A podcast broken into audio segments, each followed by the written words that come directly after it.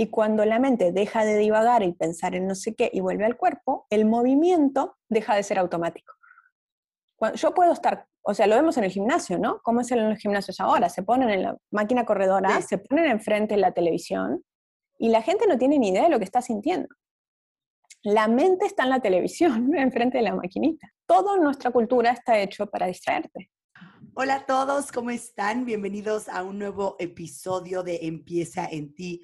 Hoy es lunes, lunes de platicar con algún experto, lunes de aprender cosas nuevas, lunes de entender todas esas dudas que a veces pueden surgir entre nosotros sobre la conciencia, sobre cómo conectar con la conciencia, qué es todo esto de la conciencia que está tan de moda, pero realmente entender el significado detrás de. El día de hoy nuestra invitada es Lea Kaufman. Ella es líder en el desarrollo de la conciencia, representando una manera clara, profunda y moderna de acercar al público a su propia luz y al poder de su organismo. Lea es apasionada por entender al ser humano y con su don único de integrar diferentes disciplinas, su capacidad de síntesis y pensamiento de vanguardia y su capacidad de ofrecer un camino de conciencia claro y contundente para el mundo de hoy. Lea creó un movimiento llamado Movimiento Inteligente que está revolucionando al mundo entero para que aprendamos a navegar nuestro mundo interno y el mundo externo poder tenerlo con poderío, manejarlo con poderío, siendo conscientes. Realmente estoy muy emocionada de tener a Lea aquí que nos va a explicar esto desde cero y nos va a poder dar un poquito más de panorama alrededor de esto. Así que bienvenida, Lea. Muchísimas gracias por estar aquí. Empieza en ti es una nueva oportunidad de regresar al inicio, para reinventarnos, salir de nuestra zona de confort, explotar nuestro potencial y lograr todo lo que nos propongamos. Hablaremos con diferentes expertos, amigos, especialistas o gente que admiro por su experiencia y trayectoria para juntos rebotar ideas, consejos, tips de motivación y hablaremos sobre lo que necesitamos escuchar para comenzar. Soy Paola Zurita y en este espacio te invito a escuchar, relajarte y trabajar en ti para lograr tu mejor versión. Porque todo lo que hagas en la vida empieza en ti. Paola, no, muchísimas gracias por, por invitarme. Estoy súper feliz de estar aquí compartiendo contigo, con toda tu audiencia y bueno, que tengamos este, este rato para conversar de esto tan importante que, como bien decías, hoy por hoy está de moda la conciencia, pero bueno, queremos que sea más que la palabrita que ahora le agregamos a todo, ¿no? Ahora todo es este eh, no sé qué, consciente, comida, todo es consciente y eso está buenísimo, pero tenemos que, bueno, parar un momento, ir un poco más profundo y entender un poco más de qué estamos hablando, qué es lo que queremos y sobre todo cómo nos queremos sentir. Estoy totalmente de acuerdo, Lea, totalmente de acuerdo. Y como tú dices, al final, qué bueno que esté de moda, está perfecto, pero detrás de eso y detrás de que esté de moda, ¿qué, qué es tal cual estar consciente, ser consciente? Por un lado tenemos todo el abordaje místico y espiritual de la conciencia, pero por otro lado tenemos todo el abordaje científico que hoy por hoy nos da un montón de luz sobre el proceso de la conciencia. Entonces, por supuesto que desde el misticismo y la espiritualidad, la conciencia es el gran misterio que nos anima, que nos une a todos, ¿sí? que, que desde un nivel energético nos, nos conecta, es desde donde salen los milagros y en particular el milagro de la vida. Pero este abordaje, pues solamente como los grandes poetas, ¿no? Como Rumi, han podido como tocar, describir, sentir y hacernos sentir algo desde la emoción que reconocemos como conciencia, que no podemos definir ese misterio con palabras. Pero tenemos a la vez la ciencia que también dice, sí, existe el problema de la conciencia, así lo llaman, ¿no? En filosofía y en neurociencias, no podemos saber lo que es, pero sí podemos saber cómo funciona y cómo opera. ¿En dónde? En nuestro cuerpo, porque finalmente el cuerpo es el, reino ¿no? donde, donde la conciencia opera. Entonces, desde un punto de vista más filosófico, la conciencia es cuando yo me puedo dar cuenta de algo. Ahí es cuando soy consciente. El, el famoso darse cuenta. Y ahora en particular las, neurociencias nos cuentan, y, hay una definición que a mí me encanta, que es que la conciencia de mí mismo, o sea, mi verdadero yo, emerge, aparece en mí cuando yo soy capaz de percibir una diferencia de sensación. Esto es, mm, es también la definición de, diccionario, ¿no? Que dice que ser consciente es darme cuenta de que algo se transforma en mí y algo se transforma en el entorno. Siempre necesito una diferencia para poder darme cuenta de algo. Antes era así y ahora es así.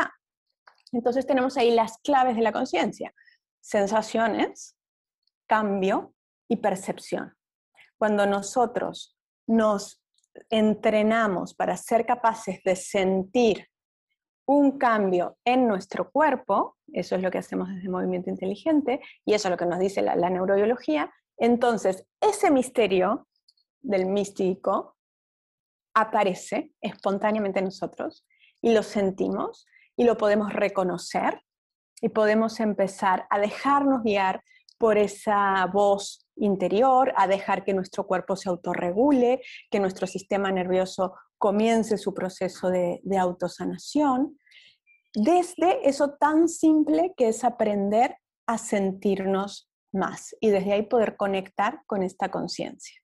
Pero si somos personas que de pronto estamos escuchando esto y decimos, híjole, creo que he vivido toda mi vida sin darme cuenta, sin escuchar, sin sentir, sin saber, ¿Cómo podemos empezar a despertar esa conciencia? Sí, bueno, primero si te das cuenta de eso, bienvenido al club. La mayoría de la humanidad pues vive su vida dormido, ¿cierto? Vive su vida en automático. Entonces, ese es el punto de partida. Eso es lo primero que quiero decir. No estás en ningún lugar erróneo. De ahí se parte.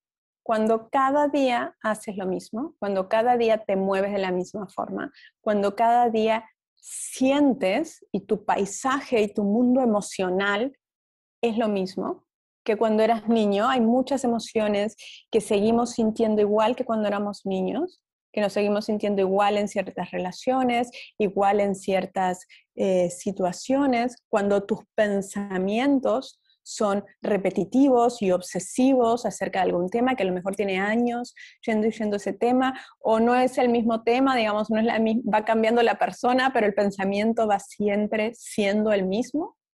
Y de alguna manera la, estás como tomado, como si estuvieras poseído por esa misma emoción, por ese mismo pensamiento, por ese mismo dolor de cuerpo, por esa misma forma de estar en tu cuerpo y vas acotando las infinitas posibilidades que tenemos como seres humanos. Entonces vivimos la vida con cuatro emociones, cinco pensamientos y los mismos tres dolores. Y eso se va cada vez haciendo, haciendo peor, haciendo peor. Es, es lo que llamamos los, los patrones. Y cuando un patrón te toma, tú crees que tú eres ese patrón, crees que tú eres ese pensamiento, crees que la vida se vive así, sintiendo esa tristeza o sintiendo esa rabia o sintiendo esa angustia o con ese mismo pensamiento obsesivo que crees que es verdad.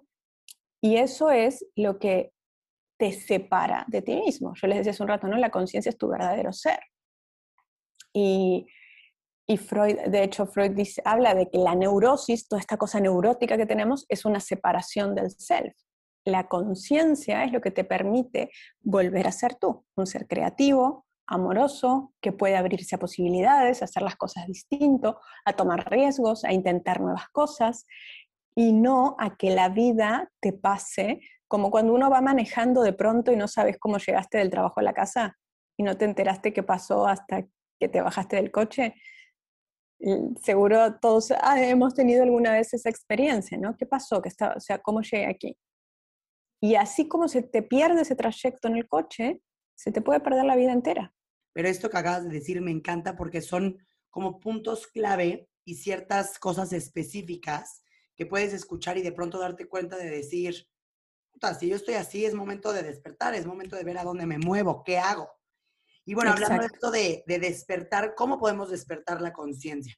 ¿Cómo podemos... Entonces, la, la conciencia, me encanta que uses esta palabra de despertarla, porque lo que quiero decir es que es algo que está en ti en cada uno de nosotros, ¿vale? Es lo que nos anima, es lo que nos ha dado la, la vida. Entonces, no es algo que tengan algunas personas especiales y tú no, es algo que todos tenemos. Lo que queremos es despertarla, conectar con ella y poder abrirnos a ese espacio creativo que nos va a hacer vivir la vida realmente con más plenitud y sentir que realmente estamos viviendo nuestra, nuestra vida.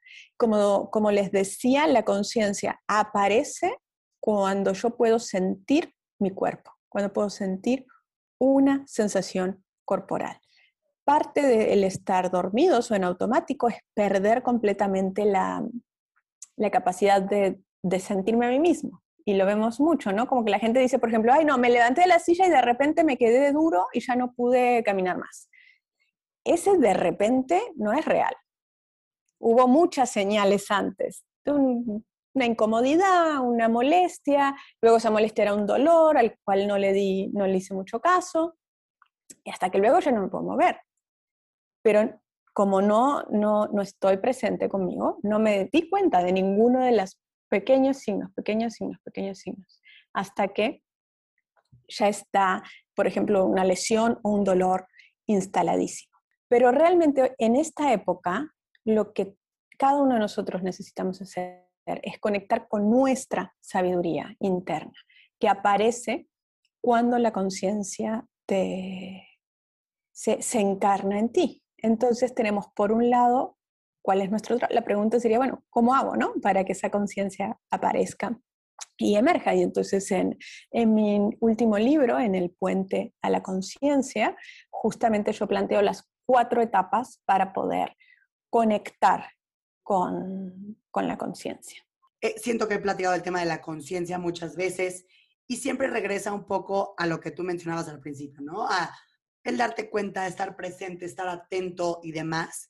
Pero algo que nunca había escuchado, o a lo mejor y sí, y no me di cuenta, em, fue, o sea, me encantó que tú describiste la conciencia en el conectar con el cuerpo. Esto es chistoso porque ahorita, de hecho, quiero que me platiques de lo de movimiento inteligente, pero ¿por qué tú luego, luego tu primer instante es apegar conciencia con el cuerpo? ¿Consideras que es como nuestra herramienta más grande de aviso o o sea, lo, pregunto porque digo, es súper real y te comparto que yo, por ejemplo, hace años, ha de haber sido hace cuatro años, no sé por ahí, em, se me detonó una enfermedad autoinmune, pero antes de eso, creo que me pasaron 300 mil cosas y medio que me daba cuenta y medio que lo pelaba, pero a medias. Entonces, yo siempre creo y digo que esa fue la manera de mi cuerpo de decir, ya, o sea, te lo voy a poner de la manera más potente, porque era algo muy notorio. para que no puedas dar vuelta a la cara. para que no puedas dejar de no sentir el dolor de la espalda, no sentir el dolor de la cabeza. Entonces, y para mí es chistoso porque ese momento de mi vida fue, un despertar a meterme a este mundo entero, ¿no? Este, entonces te pregunto, ¿por qué tú hilas luego, luego la conciencia con el cuerpo? Históricamente, siempre la conciencia estaba ligada al cuerpo. ¿vale? Si pensamos en el sufismo, el sufismo es la rama eh, mística del, Islam, ¿cierto? Pero el sufismo existe desde hace 7.000 años. Hay, hay este, eh, los, derviches, que son, han visto estas figuras que son unos que giran con unas faldas blancas, no sé si los han visto alguna vez. O sea, hay siete, desde hace 7.000 años existen las prácticas espirituales basadas en el cuerpo. ¿vale? Si pensamos en el yoga, tiene más de 5.000 años el yoga. Y es la forma en donde todas las culturas orientales han desarrollado su misticismo, siempre hay una corriente ligada al cuerpo. Luego, históricamente, tenemos toda la cultura judeocristiana que de alguna forma satanizó el cuerpo y separó, ¿cierto?, el cuerpo del alma o del espíritu, eh, con una moral impuesta que no correspondía a la realidad, pero que sí servía para romper con todos esos rituales paganos en donde la forma del ritual era algún tipo de movimiento corporal. Hemos creado, cuando hablamos del, del nuevo paradigma, estamos hablando de que hay otro paradigma de 500 años anterior, en donde todo estaba en la mente y en la racionalización, y se disoció, se separó la mente, primero el alma del cuerpo desde la religión luego la mente del cuerpo desde la ciencia. Y esto es importantísimo tenerlo claro. ¿Por qué nos sentimos? Venimos de un contexto histórico de miles de años diseñados para que no sintamos. Y el nuevo paradigma recupera la sabiduría de hace miles de años. Pero bueno, con tecnologías como los movimientos inteligentes desarrolladas para la gente de hoy. Pero además la ciencia, que hasta mediados del siglo, del siglo XX, ¿no? cuando aparecen las ciencias cognitivas y se dan los grandes avances en neurociencias, separaba la mente y el cuerpo, ahora ya no lo hace. Entonces, es, eh, esta definición que yo les compartí al inicio de conciencia, como que la conciencia emerge cuando tú sientes una diferencia de sensación corporal, es una definición de la nueva neurobiología y, y en particular de científicos como Antonio Damasio. Entonces, esta idea de movimiento inteligente de juntar la conciencia y el cuerpo es nueva en este contexto nuestro occidental, científico, racionalista, que empezó a cambiar eso hace, no sé, 50, 70 años, y es antiquísima en las corrientes místicas más originales, en donde el cuerpo y la conciencia siempre han ido de la mano. Pero es como que nuestra cultura occidental ha tenido que dar toda una vuelta en donde ahora se está entendiendo que el cuerpo es el único vehículo hacia la conciencia. Esto no es una locura, todos lo, hemos vivido como niños, ¿cierto? Y lo vemos en los bebés. ¿Cómo se desarrolla un bebé? Moviéndose. Si un bebé no se puede mover, sabemos que va a tener dificultades cognitivas, intelectuales, emocionales y de relación. Y eso lo, vemos muy claro en los niños, pero luego los adultos no. Es como que el movimiento pasa a ser solo, ¿no? O el cuerpo solo, o del médico, o del fitness, y ya no tiene nada que ver con las otras áreas de, mi vida. Pero es una sabiduría que está ahí y que es propia de, de, nuestra especie. Entonces, realmente desde Movimiento Inteligente hago yo este llamado a volver a poner el cuerpo en su lugar de vehículo de conciencia. Las emociones la mayoría de la gente o se agobia en su mundo emocional y el mundo emocional nos pasa por arriba, entonces ya sea que este, me enojé y no me pude controlar o que me da una tristeza horrible que no me puedo levantar de la cama o no siento nada. ¿Sí? Entonces reprimo y no, y no me entero hasta que ya tengo un colapso. Sí, es poder prestar la atención, escucharlo, lo que decías un poco al inicio, ¿no? Porque luego el cuerpo y me encanta esto que dices, ¿eh? nunca había relacionado tal cual lo que acabas de mencionar y es súper cierto porque el cuerpo no miente, el cuerpo pues está, me explico, y está en contacto aparte con, con, nosotros, con nuestro entorno, con personas, con, con todo lo que nos toca vivir. Entonces, creo que es muy interesante el volver a voltear y conectar y utilizarlo aparte como hasta una herramienta. Y ahorita que mencionaste, Lea, que estabas hablando de movimiento inteligente, que medio ya explicaste un poquito, pero ¿Qué es tal cual esto que tú creaste que es movimiento inteligente? ¿Cómo, ¿Cuáles son como las bases? ¿Cómo funciona eh, para volver a conectar ahí con nuestro cuerpo? Bueno, movimiento inteligente es una técnica de conciencia corporal que te enseña primero a estar súper consciente de tu cuerpo. Está diseñada para que aprendas nuevamente a sentir, una cosa que decíamos de bebés y luego pues nos olvidamos, porque un bebé si algo no le gusta llora, y si algo no le gusta, lo siente, no es intelectual que no le gusta, ¿no? Este, y si algo le gusta, te pide más.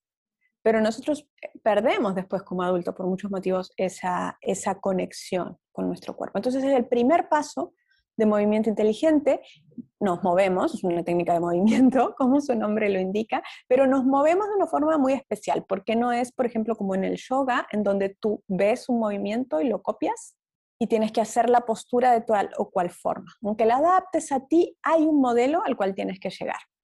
El movimiento inteligente no, se describe con palabras un movimiento y cada persona lo recrea a su propia capacidad. Entonces, esto es profundamente liberador, porque no tenés que verte como la profesora, no tenés que hacer la postura perfecta, sino que desde adentro tú creas tu propio movimiento, un movimiento que se sienta bien, eso es lo más importante, y entonces empezamos a hacer este pasaje de la tiranía de la imagen, de así se tiene que ver mi cuerpo y así se tiene que ver el movimiento, a priorizar la sensación. Y esos movimientos que se te van guiando con palabras, por un lado son biomecánicamente sanadores, tienen un sentido anatómico y biomecánico que hace que te puedas liberar de dolores, mejorar tu postura, eh, hacer que todo tu organismo se regule y funcione mucho mejor, y a la vez se va haciendo un proceso de atención en donde en este proceso de atención se va guiando tu mente a qué? A que sienta el hombro, a que sienta la respiración, a que sientas los pies, cómo estás apoyada en la silla. Entonces, a medida que tu cuerpo se mueve, la mente es invitada a volver al cuerpo. Y por eso es una técnica que integra cuerpo, cuerpo y mente. Y cuando la mente deja de divagar y pensar en no sé qué y vuelve al cuerpo, el movimiento deja de ser automático. yo puedo estar, o sea, lo vemos en el gimnasio, ¿no? ¿Cómo es en los gimnasios ahora? Se ponen en la máquina corredora, se ponen enfrente de la televisión y la gente no tiene ni idea de lo que está sintiendo. La mente está en la televisión, enfrente de la maquinita. Toda nuestra cultura está hecho para distraerte. Entonces, cuando tú te das el tiempo de dejar de mirar lo que pasa afuera, crear desde adentro tu movimiento, priorizando la sensación de que se sienta bien, porque muchas veces hacemos cosas que nos dicen que tenemos que hacer y que son buenas para nosotros, pero que se sienten horrible. Sí. Y se sienten fatal. algunas de esas cosas hay que hacerlas, ¿no? Tú ponías el ejemplo, bueno, voy a correr y claro que hay un nivel de resistencia que quieres pasar, o sea, no digo que nunca haya que hacer un esfuerzo, pero esto es otra cosa, que no invalida nada de lo demás al final cuando quieres romper como esos récords y demás, siento yo que en esas situaciones quieres al final hacerlo. Estás llevando tu cuerpo como a esos puntos de fricción que seguro te van a llevar a hasta crecer de otras maneras. Pero no estás haciendo algo exacto que dices, qué horror, qué es esto y por qué estoy aquí. Eso. Y la gente, los grandes atletas, todos tienen alguna práctica de conciencia y una percepción de su cuerpo porque llegado cierto nivel de, habilidad en cualquier arte o deporte, es mínimo. Es el uso de las costillas, el uso de la columna, el uso, es mínimo lo que hay que cambiar para ese segundo que vas a ganar en la carrera o en la maratón, ¿no? Eh, porque ya son casi que perfectos. Entonces, esas personas que, logran batir esos récords son las que más se pueden sentir a sí mismas es un complemento para cualquier otro objetivo que tú tengas eh, en la vida. Entonces, con movimiento inteligente, tú practicas esto, practicas estar contigo mismo de una forma amorosa, aprender a sentirte y aprender a, que, es parte de las cuatro fases, no querer cambiarte, sino estar con las cosas como son. A ver, platícame un poquito de, esto, Lea, de las cuatro fases de tu libro. Em, a mí la verdad siento que soy una persona como medio analítica y estructurada, entonces me parece muy bien bajado tu libro, el que lo hayas dividido, ¿no? Muy puntual y directo de decir, cuatro, como que es la estructura detrás de a un, a un pues tema o a una palabra que puede llegar a ser compleja. La hemos achicado, la hemos entendido como más directo, pero pues al final es un mundo. Sí, es el gran misterio, ¿no? Hay que, es, yo siempre digo, la conciencia nos acercamos desde distintos ángulos y de lo que somos capaces es de tratar de entender cómo funciona para sentirla en nosotros. Pero no la podremos nunca explicar, es el gran misterio. Pero sí la reconocemos en su presencia. Y uno sabe cuando una persona es consciente, es algo que se siente. Y muchas veces, ¿no? y en este mundo del desarrollo personal hay mucha gente que dice muchas cosas. Y uno siente y sabe si es verdad o no. Y la verdad no está en que las palabras sean las correctas, porque todos podemos hablar un discurso. Se siente en lo que hay abajo. En el puente de la conciencia justamente yo planteo cuáles son estas cuatro fases para conectar con la conciencia que realmente están en la base del movimiento inteligente, pero también están en la base de la mayoría de las, de las prácticas este, espirituales. El movimiento inteligente no es una práctica espiritual, pero sí retomamos este, este proceso. ¿no? La primera fase es sentir, que es de lo que hemos venido hablando. Si yo no siento en el momento presente lo que está pasando, estoy en una imaginería mental. Y desde esa fantasía mental, bueno, podré construir algunas cosas, la mente es muy poderosa, pero no estoy en la realidad de mi ser. Entonces, aprender a sentir es fundamental. Y en sentir te refieres a conectar con las emociones, ¿correcto? En sentir me refiero a conectar con las sensaciones corporales. Ok. Si nosotros, las emociones, finalmente, ¿qué son? Son sensaciones corporales que yo les doy un significado cuando yo quiero conectar con mis emociones, me puedo conectar o con la historia que me cuento o con las sensaciones físicas. Cuando me conecto con las sensaciones físicas, le abro un espacio a la emoción, la cual se puede expresar y se puede ir. Si me quedo enredada en la historia, en la narrativa mental, es cuando me quedo enredada en bucles obsesivos, de angustia, de ansiedad, de, depresión. Y una pregunta más sobre esta primera fase, Lea.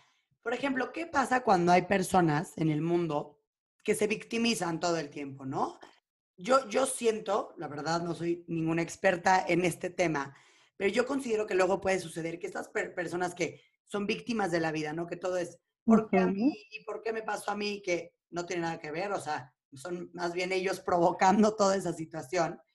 Pero yo considero que ellos, a lo mejor en ciertas situaciones, sin darse cuenta, sin despertar, sin despertar esta conciencia, en el minuto que les sucede algo, en el minuto que están en contacto con alguien, a lo mejor su sensación real en ese momento, por traer este rollo de lo que cada quien sea, de ser víctimas, a lo mejor su sensación cuando sucede algo es tristeza, sufrimiento, no sé, estoy inventando, ¿no? O lo que siente en el cuerpo, la emoción que le, le saque.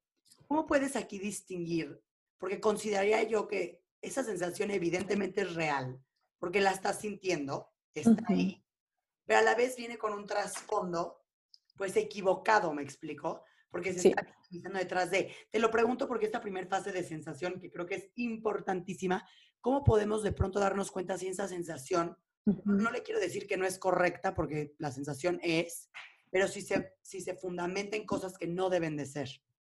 Sí, no, buenísima, me encanta esta pregunta. Mira, aquí hay muchos, muchos temas para diferenciar. El primero es la narrativa mental de la sensación física. Si yo me digo que estoy sufriendo, no estoy conectando con mis sensaciones. ¿Qué es mi sensación? Siento el pecho cerrado. La respiración es pequeña tengo el abdomen apretado, tengo la espalda doblada, tengo la mandíbula apretada. Esas son sensaciones. Si yo cuando siento eso me empiezo a contar en mi mente, pobre de mí, cómo sufro, siempre me pasa lo mismo, me voy al reino mental y dejo de sentir.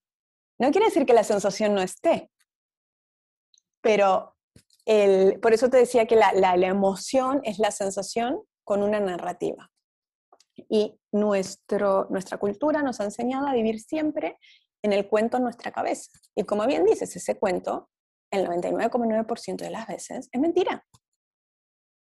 Entonces, cuando le yo los invito a sentir el cuerpo, es y a poner la mente en la sensación, ah, ¿cómo siento el hombro? Más arriba, más abajo, ¿cómo siento las costillas? Mira, esto se siente bien, esto no se siente bien, me salgo del cuento y entro en el reino de las sensaciones, que como bien dices, no tiene ni bien ni mal.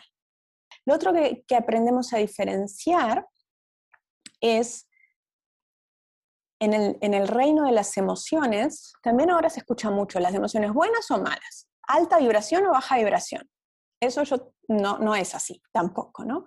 Solamente o sea, las emociones es nuestra experiencia humana. Y si decimos que somos seres espirituales viviendo una experiencia humana, pero luego decimos, esta experiencia humana sí y esta experiencia humana no. O sea, no, si venimos a tener una experiencia humana, hay que tener toda la experiencia humana. Y eso incluye las emociones que tienen mala fama, como la tristeza o la rabia, sí, o la angustia. Entonces, realmente la distinción que yo hago entre emociones no son buenas o malas. Es, es una emoción que viene del pasado, recién decías, que es un patrón, que yo siempre me siento así, porque mi niña es mamá o papá no sé qué, o es una emoción que corresponde al presente. Entonces digamos que yo estoy enfrente a una injusticia. Es completamente natural, sano y necesario sentir rabia y que esa rabia te levante y vaya hacia algo. Si tuve una pérdida ¿no? de un familiar, es completamente sano y natural estar triste tener que parar y sentir la angustia del duelo. Si no hago eso, entonces me enfermo.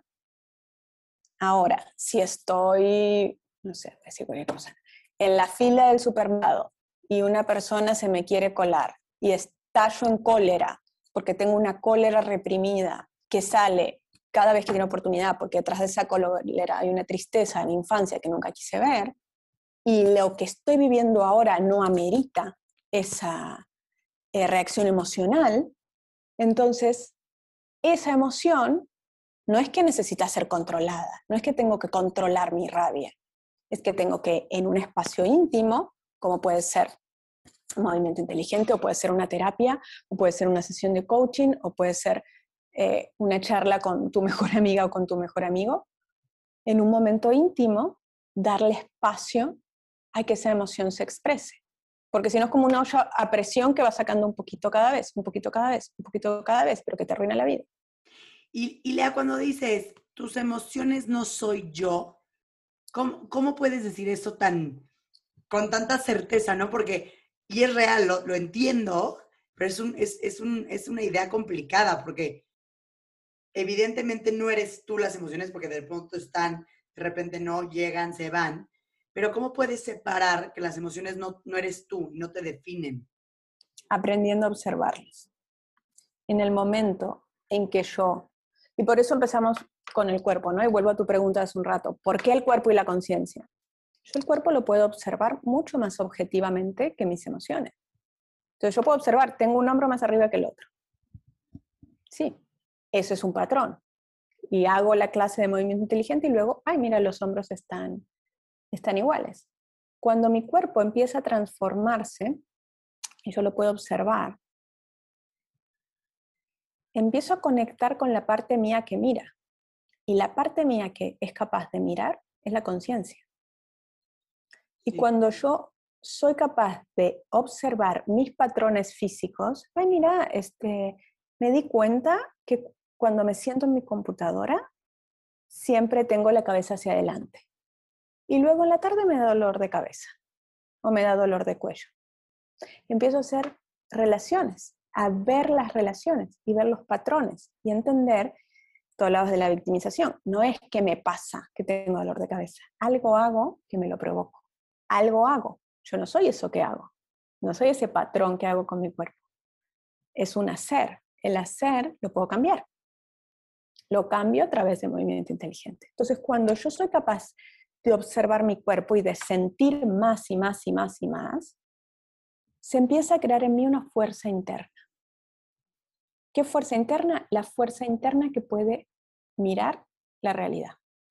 El siguiente paso, cuando yo soy capaz de sentir mi cuerpo, puedo anclar mi mente a, mi cuerpo. Entonces decirle a mi mente, no, o sea, no te divagues, sentí el hombro. Y la mente lo empieza a hacer. Y ahí me empiezo a ser capaz de observar mi mente. Y cuando yo soy capaz de observar mi mente, me doy cuenta, hay uno que está observando y hay una mente que está hablando. Son dos. ¿Quién soy yo? Te separas. Sí, como, y te si fuera, separas. como si fuera literal una peliculita que tú ves de fuera, ¿no? Exactamente. Pero es importante entender que necesito la fuerza interna que me da el separarme de mis sensaciones, luego el separarme de mis pensamientos, me da más fuerza interna y recién después puedo ir a separarme de mis emociones, porque es a lo que tenemos más apegados, que somos mamíferos. Sí, totalmente de acuerdo, Lea. Es impresionante cómo me puedo imaginar en tu libro todo lo que ha de hablar en cada fase, porque puedes desencadenar 400 dudas, preguntas de cada pasito, ¿no? A este sí. No, y en el libro hay todo un capítulo sobre qué es la conciencia y hay todo un capítulo sobre cómo funciona la mente, las emociones y el cuerpo para que entendamos luego y podamos aplicar estos cuatro pasos. Bueno, y vamos en el primero, que es sentir.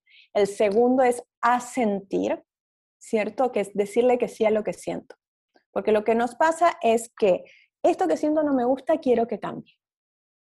Y queremos manipular nuestra experiencia. Entonces, este es el paso más difícil. Decir, sí, siento esto. Siento eh, una opresión en el pecho, un nudo en la garganta, siento, no sé, un dolor en la cadera. Y poder abrirle espacio interno a eso que siento sin querer cambiarlo. Esta es la cosa más difícil y es donde sucede el milagro. Porque luego en la fase 3, si fuiste capaz de hacer la fase 2, es el florecer y lo que yo llamo la transformación espontánea. Cuando dejas de pelear con lo que está pasando en ti y aceptas, asientes lo que estás sintiendo, tu sistema nervioso, que es a través del cual la conciencia trabaja en ti, se regula. ¿Y cómo se regula el sistema nervioso? Siempre para tu bienestar. O sea, el cerebro está diseñado para que esté saludable. Y esto aplica para cualquier sentir, ¿no? O sea, desde cosas insignificantes, bueno, no insignificantes, pero desde cosas más chiquitas a cosas un poco más intensas, eh, para todo. Para todo. Y por supuesto queremos entrenarnos primero con cosas poco intensas antes de llegar a las, a las más intensas. Entonces, la tercera etapa se da la transformación espontánea. Cuando tú eres capaz de decirle que sí a las cosas como están en el momento, esas cosas se transforman en, en, ti mismo de una forma espontánea. ¿Qué quiere decir espontánea? Que tú no tienes el control de esa transformación, sino que sucede. ¿Y qué es lo que sucede? Que tu sistema nervioso se regula. Cuando tu sistema nervioso se regula, tu mente se calma, tu cuerpo se reorganiza y las emociones se armonizan. Esta es la etapa más, más mágica, digamos, aunque está completamente basado en la ciencia, y es la etapa en la que yo digo que es donde la conciencia te sana. En las primeras dos etapas tú tienes que hacer un trabajo. La tercera etapa sucede sola, es la conciencia a través de tu sistema nervioso regulándote. Cuarta etapa, cuarta etapa es la expansión, que es el salir al mundo y, y compartirla, al florecer, es la tercera. Salud. Sentir, a sentir, florecer, que es la parte donde la conciencia trabaja por medio del sistema nervioso, y la última es expansión, que esta etapa es, puedes repetirlo, Lea, perdón, te ayuda como a llevarlo a todo el mundo. Claro, hasta ahora hemos estado, las tres primeras etapas es en tu mundo interior. La última etapa es salir y aplicar todo eso que has aprendido a tus relaciones, a tu trabajo, a lo que creas en el mundo, a la forma en la que te mueves en el mundo. Entonces, la conciencia tiene ciertas características, ¿no? La conciencia es fluida, es espontánea, la conciencia no, no hay resistencia, no hay esfuerzo. Uno lo ve en la naturaleza, ¿no? Un árbol no hace esfuerzo para crecer, este, una flor no hace esfuerzo para florecer. Entonces, cuando nosotros pasamos las tres primeras etapas, luego en, en, el libro pues les dejo de hecho unos ejercicios, cómo salir al mundo y comportarme con estas características de la conciencia para, bueno, seguir conectando con quienes realmente somos, que es esa conciencia. Que, justo te quería preguntar eso, Lea, ¿cómo podemos incorporar la conciencia en nuestro día a día? O sea, me refiero para que no lo, porque siento que luego hablamos del tema de conciencia y, y, sientes que es algo como muy elaborado o que, o que va a ser complicado aplicarlo mañana que te despiertes. ¿Cómo, cómo la, ya aprendiendo estas fases, este, despertando conciencia, cómo funciona un día a día estando consciente, por así decirlo? Parte de movimiento inteligente es, nosotros tenemos las sesiones de movimiento y luego tenemos justamente las incorporaciones de conciencia en la vida cotidiana. Entonces, son ejercicios muy pequeñitos, por ejemplo, las mini clases, yo tengo un canal de YouTube y ahí hay más de 500 mini clases de movimiento inteligente, que son clasecitas de 5 o 10 minutos que tú puedes hacer. Tu sistema nervioso entra en otra frecuencia en la cual va a ser diferente la manera en la que te mueves en tu día. ¿Crees que también estos son cosas que podemos hacer al, conectar con nuestra respiración, como de repente, de repente parar y simplemente, que, al final es quitarle un poco el peso a la mente, ¿no? Totalmente, absolutamente. La respiración sabemos que es un vehículo enorme hacia, hacia la, conciencia también. Desde movimiento inteligente, no, nuestra técnica no, no controla la respiración. Hay técnicas que sí, y la respiración es tan potente que controlándola bajo determinadas consignas incluso logramos alterar nuestro estado de conciencia. Cuando nosotros, por ejemplo, puedo parar y ver si estoy respirando y darme cuenta de qué es lo que estoy haciendo. No ponerme a mí misma en un trance de no sé qué, no, la realidad mía, ¿cuál es esta? No estoy respirando porque estoy nerviosa, porque hay tráfico, porque estoy nerviosa, porque no sé. ¿Sabes?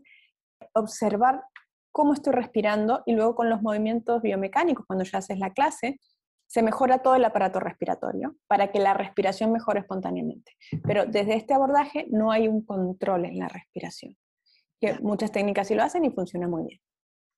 Excelente, Lea. Qué, increíble. Creo que este tema de la conciencia es importantísimo y me encanta desde el punto en el que lo ves tú, porque realmente sí, volver a conectar con nuestro cuerpo, escuchar, darnos cuenta, estar, ser observadores de, realmente creo que estas cuatro fases de las que hablas en, en tu libro son poderosas, son importantes. Y al final, como tú dices, creo que estamos en un momento de la vida, la energía, no sé qué sea, donde muchas personas estamos despertando, estamos regresando a esta parte que, que tú mencionas y creo que está increíble. Muchísimas gracias, Lea. Qué, qué, gusto haber platicado contigo. Gracias por, por estos tips, por todo lo que nos dijiste el día de hoy. Y pues todas las personas que nos están escuchando ahí verán las redes sociales de Lea en, en Empieza en Ti, en las redes de Empieza en Ti, para que si se quieren meter a su perfil, revisar y demás, ahí pueden checar más información. Y te agradezco, Lea, por venirnos aquí a dar una super cátedra de, de la conciencia. No, con muchísimo, muchísimo gusto, Paola. Un placer conversar contigo. Así que mil, mil gracias por invitarme. Gracias a ti. Besitos. Un abrazo.